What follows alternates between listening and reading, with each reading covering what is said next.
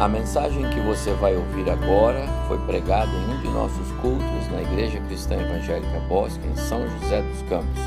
Ouça atentamente e coloque em prática os ensinos bíblicos nela contidos. Nós temos o privilégio nesta manhã de celebrarmos juntos a mesa do Senhor, terceiro domingo do mês. É, culto da manhã, é o culto da mesa do Senhor. E é uma alegria para nós a celebração desta mesa, não só por uma ordenança e por estarmos cumprindo, mas também pela, pela alegria e pela bênção espiritual que esta mesa nos traz. E eu quero convidar os irmãos para que então abramos nossa Bíblia. Eu quero começar lendo na carta de Paulo aos Coríntios, capítulo 11, quando o assunto é a mesa do Senhor, é inegável que esta porção de Paulo ela deve nos instruir e fazemos bem voltarmos a ela, não nos esquecermos dela. São tantas celebrações de ceia que às vezes o texto de 1 Coríntios fica para trás, mas é bom nos lembrarmos dele, porque o apóstolo Paulo é o é o apóstolo da doutrinação da igreja. No, no tempo em que ele permaneceu recluso lá na Arábia, nós sabemos que o Espírito de Deus é, revelou a Paulo o que nenhum outro é, dos escritores da Bíblia tiveram com tanta clareza e com tanta riqueza de detalhes. Não por acaso, 13 das 27 ou dos 27 livros do Novo Testamento, 13 são atribuídos ao apóstolo Paulo. Ele é, de fato, o grande agente doutrinador da vida da igreja de Jesus hoje. E é Paulo quem nos dá com clareza as instruções da mesa do Senhor. E ele escreve assim aqui em 1 Coríntios capítulo 11, verso 23, a respeito da ceia. Porque eu recebi do Senhor o que também vos entreguei, que o Senhor Jesus, na noite que foi traído, tomou o pão e, tendo dado graças, o partiu e disse: Isso é o meu corpo que é dado por vós. Fazei isto em memória de mim. Por semelhante modo, depois de haver ceado, tomou também o cálice, dizendo: Este cálice é a nova aliança no meu sangue. Fazei isto todas as vezes que o beberdes em memória de mim. Porque todas as vezes que comerdes este pão e beberdes o cálice, anunciais a morte do Senhor até que ele venha. Por isso, aquele que comer o pão ou beber o cálice do Senhor indignamente será réu do corpo e do sangue do Senhor.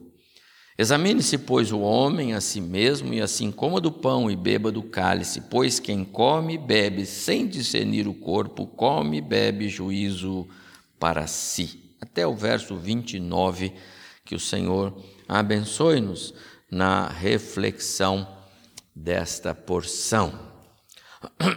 O próprio Jesus, quando instituiu a ceia, ele fala-nos sobre a relevância, a importância espiritual da mesa do Senhor. A ceia é espiritual, a mesa do Senhor é espiritual. Jesus, lá em Mateus capítulo 11, é, ele dá-nos instruções que são agora mais detalhadas pelo apóstolo Paulo, mas ele dá-nos instruções a respeito da, do simbolismo, da razão, do, do significado então nós lemos lá em Mateus capítulo 11, especificamente no verso 26, escrito assim: Enquanto comiam, tomou Jesus um pão e, tendo dado graças, o partiu e o deu aos discípulos, dizendo: Isto é o meu corpo. Depois ele toma o cálice e diz: Este é o cálice da nova aliança. Falando a respeito do, do simbolismo daqueles dois elementos e da motivação, ou seja, da razão de ser. Ele disse: o sangue derramado em favor de muitos para remissão de pecados. Então, a mesa do Senhor, ela tem um simbolismo muito grande para nós. E às vezes nós é, é, é, é não nos lembramos dos detalhes do simbolismo desta mesa. O evangelista Lucas, que também faz registros a respeito da ceia, todos eles fizeram, cada um acrescentando um detalhe. No capítulo 22 do Evangelho de Lucas, então ele acrescenta assim: façam isto em memória de mim. E no 20, do capítulo 22, ele diz: é o cálice da nova aliança no meu sangue, palavra de Jesus, derramado em favor de vocês. É fato que todos nós sabemos. Celebramos a ceia duas vezes no mês nesta igreja. Se você já tem mais de um ano que congrega aqui, já participou é, quase 100 vezes da mesa do Senhor em um ano, certo? O ano, 52 semanas. É, é isso mesmo? Fiz a conta. Hein? 24. Ah, é 24 no ano. 24, tá certo. Se você tem dois anos, 48. E vai somando. Se você é como eu, que tem mais de 20 anos nesta igreja, quantas ceias eu já celebrei? Faz a conta aí, por favor. Será que nós estamos bem alinhados com com o simbolismo desta mesa? Será que corre o risco de celebrarmos a ceia e nem estarmos atentos para o que de fato ela traz para nós? Será que eu corro o risco de celebrei a ceia do Senhor e nem foi mais um culto? Nós estamos falando nesta manhã, por causa da mesa estar no centro, nós estamos falando da morte, ressurreição do Filho de Deus. E não simplesmente da morte e da ressurreição, mas como diz o texto, da morte e da ressurreição por causa de mim do meu pecado. Por causa do amor de Deus por mim. Quando a gente começa a pensar nessas coisas que é, fazem parte, que estão assim, olha, na periferia, sabe? Quando você olha para essa mesa, a, a, os elementos aqui, o cálice, o pão, quantas coisas estão aqui ao redor porque aqui já é já é o fruto, é o resultado. Mas até chegar aqui, quanta coisa o meu Jesus, ou melhor dizendo, quanta coisa o Deus Filho, a segunda pessoa da Trindade Santa, quanta coisa ele passou, quanta coisa ele deixou para trás para chegar aqui, nós dizemos: esta mesa faz menção a tudo isto. Eu gostaria, mais uma vez nesta manhã, de revisitar a cena é, a cena que aconteceu naquela sala, naquele, é, naquele aposento.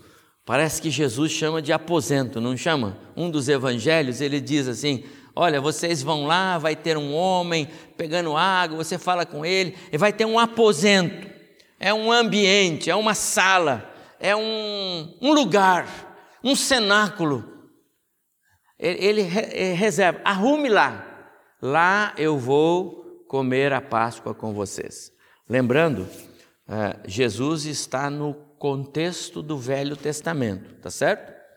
Ele está na velha aliança. Ele é um judeu. Ele tem obrigações legais. Ele convida os seus discípulos para a celebração da Páscoa, porque eles estão na semana da Páscoa. A morte de Cristo acontece exatamente na semana em que os judeus estão celebrando a Páscoa.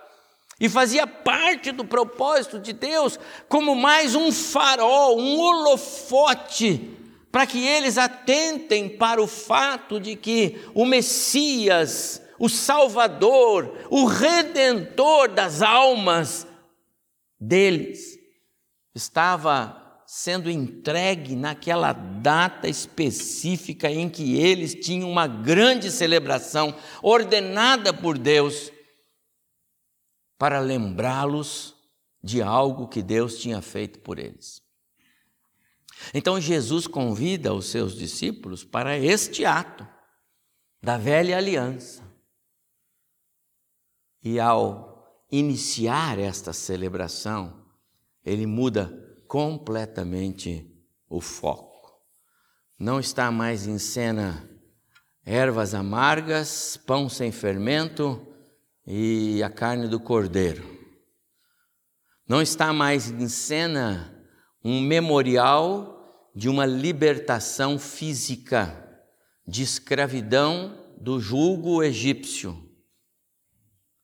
Não, não está mais em foco é, um cenário é, é, é, de, de algo temporal.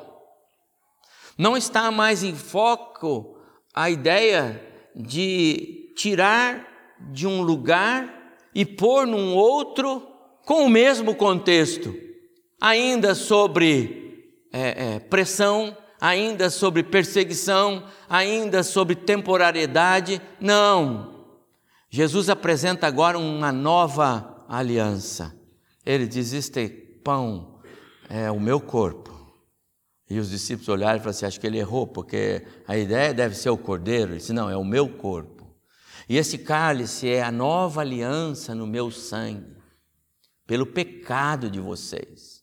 Muda tudo. Não é mais uma, uma celebração com foco em algo que os tira de um lugar e põe no outro e continua a pressão. Não, a ceia do Senhor vai lembrar vocês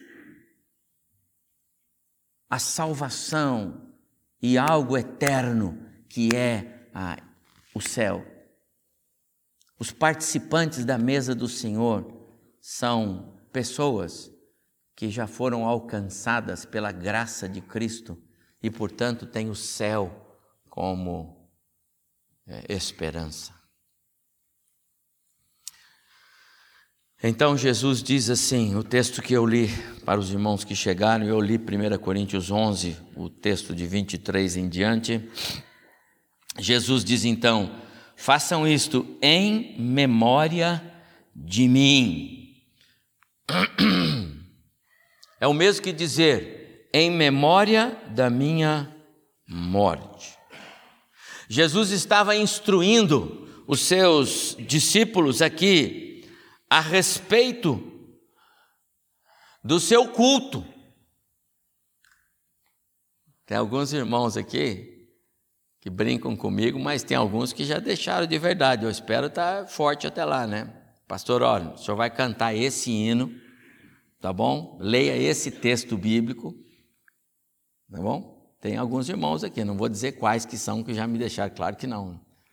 Mas tem alguns que já deixaram. Tá bom? No meu culto. É, é, quinta? É, qual foi o, o, dia que o presbítero Eliel teve o culto dele lá? Seu Daniel, o senhor foi comigo? Terça. Terça-feira nós tivemos o culto de sepultamento do presbítero Eliel Costa, lá na igreja central. Que culto abençoado, gostoso. Um homem de Deus. Terminou a sua carreira, completou a carreira, estava lá o versículo dele. E vez por outra o pastor, dirigente, dizia: Vamos cantar esse hino porque era o hino predileto dele. Ele dizia que queria que cantasse esse hino. Vamos cantar esse hino.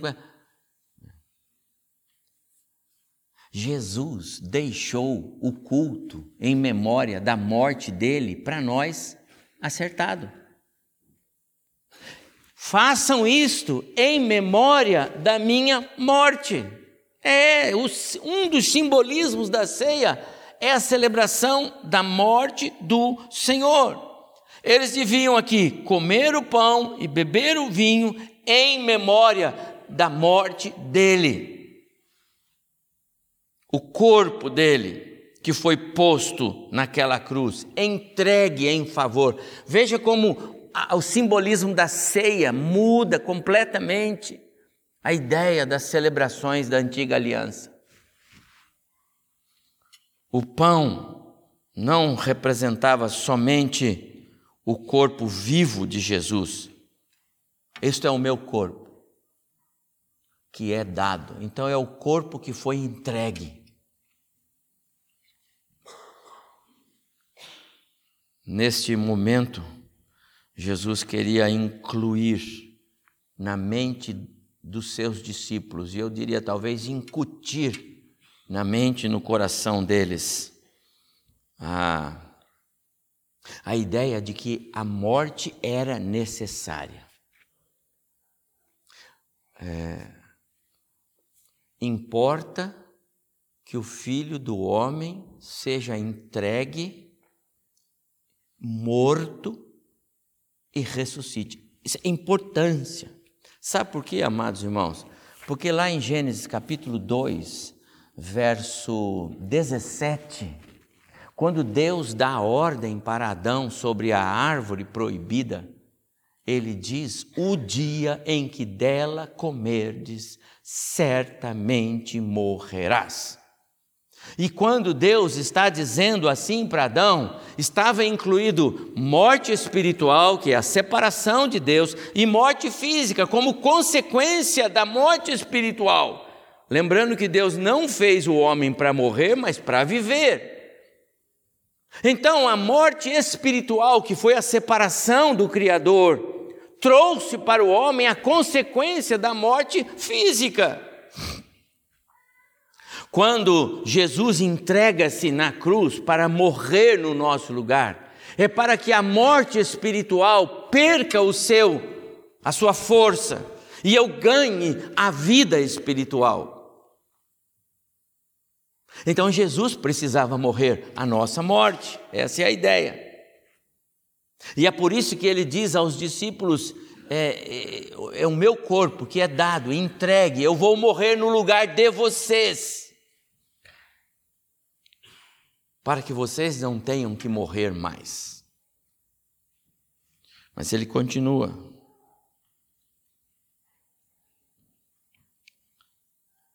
Porque ele diz na sequência que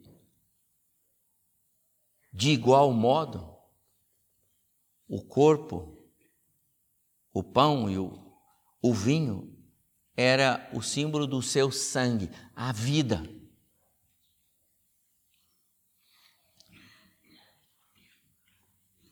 A ceia do Senhor nos diz respeito ao propósito. Ele diz assim que é, esta, este cálice, ele tem um propósito. Eu trago uma nova aliança, um novo acordo, um novo pacto.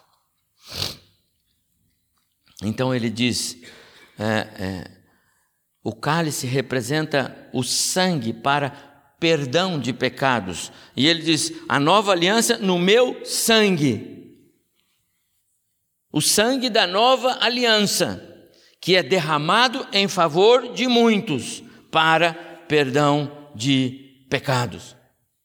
Não é só para lembrar que ele morreu, e é importante isso, porque ele morreu no meu lugar, a morte vicária de Cristo, mas também porque essa morte tinha propósito, e é o que ele diz aqui, é, para perdão de pecados. Ele morreu para perdoar os meus pecados. Porque na morte dele, Deus satisfaz a sua ira pelo pecado.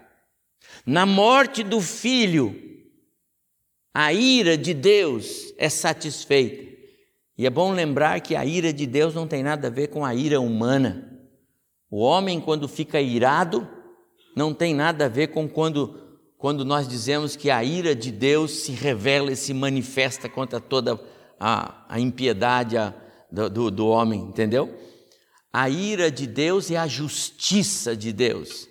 A ira de Deus é o justo juízo de Deus contra o pecado de uma de uma, uma raça, de uma humanidade que deu as costas para Deus, que decidiu andar de costas para Deus, que decidiu jogar é, é, as, os valores espirituais para fora e andar com base nas suas próprias é, pernas humanas. Foi assim que o homem fez.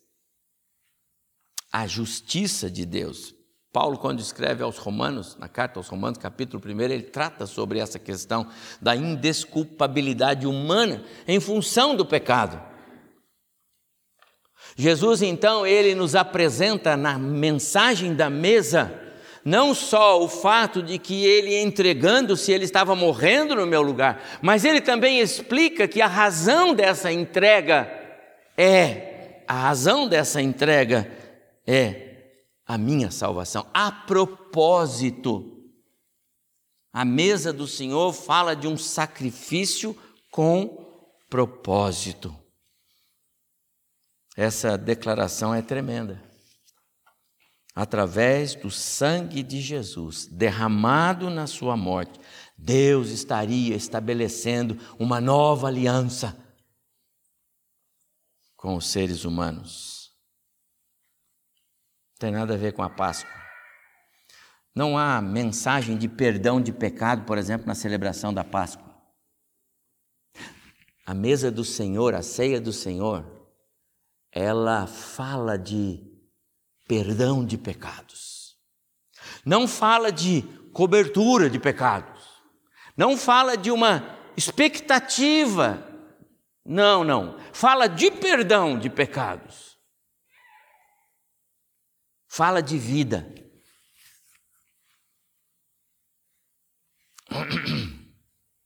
A igreja de Jesus celebra a ceia, porque ela aponta para a nova aliança.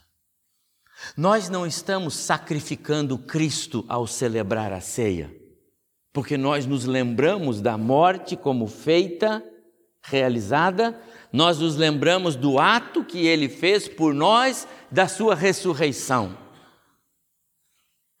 As celebrações veterotestamentárias, que pertencem à velha aliança, elas apontavam para o que ia vir. Quando os judeus celebravam as festas tradicionais e, e ordenadas por Deus, eles estavam anunciando o que viria a acontecer. Quando a igreja celebra a ceia do Senhor, a igreja o faz em memória do que aconteceu e pelo que aconteceu. E aí nós caminhamos para o final, porque Jesus fez coisas tremendas nessa hora, naquele cenáculo, naquele ambiente, naquele. É, como é que eu falei? Naquele. É, Hein? Aposento, é porque eu gostei dessa palavra. Uma das versões que eu li tinha a palavra aposento, não sei qual foi, eu gostei. Era um aposento, era um quarto, mas foi transformado no lugar que aconteceu uma cena mais extraordinária da história: Jesus instituindo a ceia do Senhor. E hoje as igrejas cristãs no mundo inteiro celebram a ceia do Senhor. Alguns, todo mundo toma junto, outros, um toma primeiro, o outro não toma depois, o outro isso, o outro aquilo. Não tem problema. Cada um com seu costume. Mas eu fui numa igreja lá em Goiás, pastor, você vai dar ceia. Aqui é assim, eu falei, irmão, faça do jeito que vocês quiserem. Importante é nós celebrarmos o pão e o vinho como um mandamento para lembrarmos o que Cristo fez. Mas eu quero voltar então àquele cenário daquele quarto. Imagina Jesus, os discípulos, aquele ambiente, Jesus ensinando. Ele ensinou sobre a morte, ele ensinou sobre a nova aliança e ele ensinou sobre uma coisa extraordinária. Sabe o que? Se você toma a ceia, você precisa considerar-se, deve considerar-se incluído, incluído no corpo de Cristo, no ministério de Cristo. Jesus não chamou os seus discípulos lá para verem como é que era a ceia do Senhor. Chamou? Vem cá, vocês vão ver como é que é. Ó, oh, é assim, eu tomo assim, eu faço assim. Não! Ele pegou o pão e deu. Se toma come. Depois ele pegou o cálice e deu, bebe. Que coisa! A nossa participação na ceia do Senhor tem um significado muito extraordinário para nós. Jesus não somente convidou-os para assistirem, mas para participarem.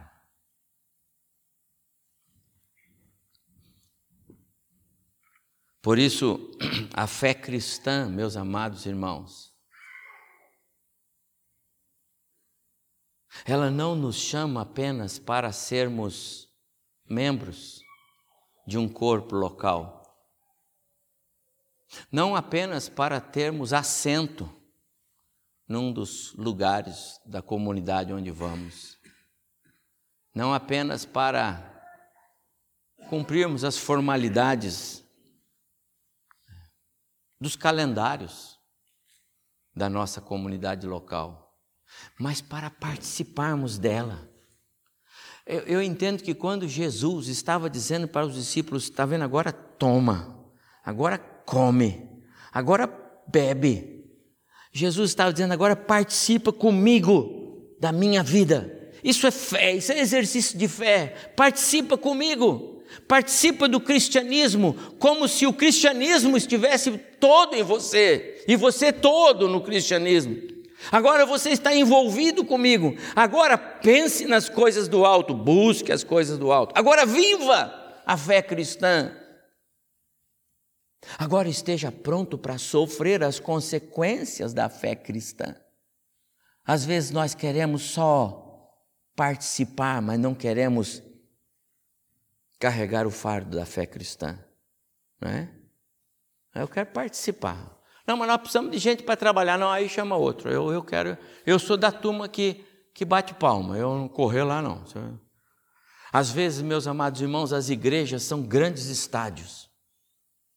Lá os jogadores que jogam, os 11 de cada time, os técnicos que se pegam lá, os reservas, os granduras, os repórteres, um estádio com 60 mil pessoas talvez tenha lá no campo uns 200, 300, se é que chega tudo isso, talvez nem isso, menos do que isso, uns 100 que trabalham.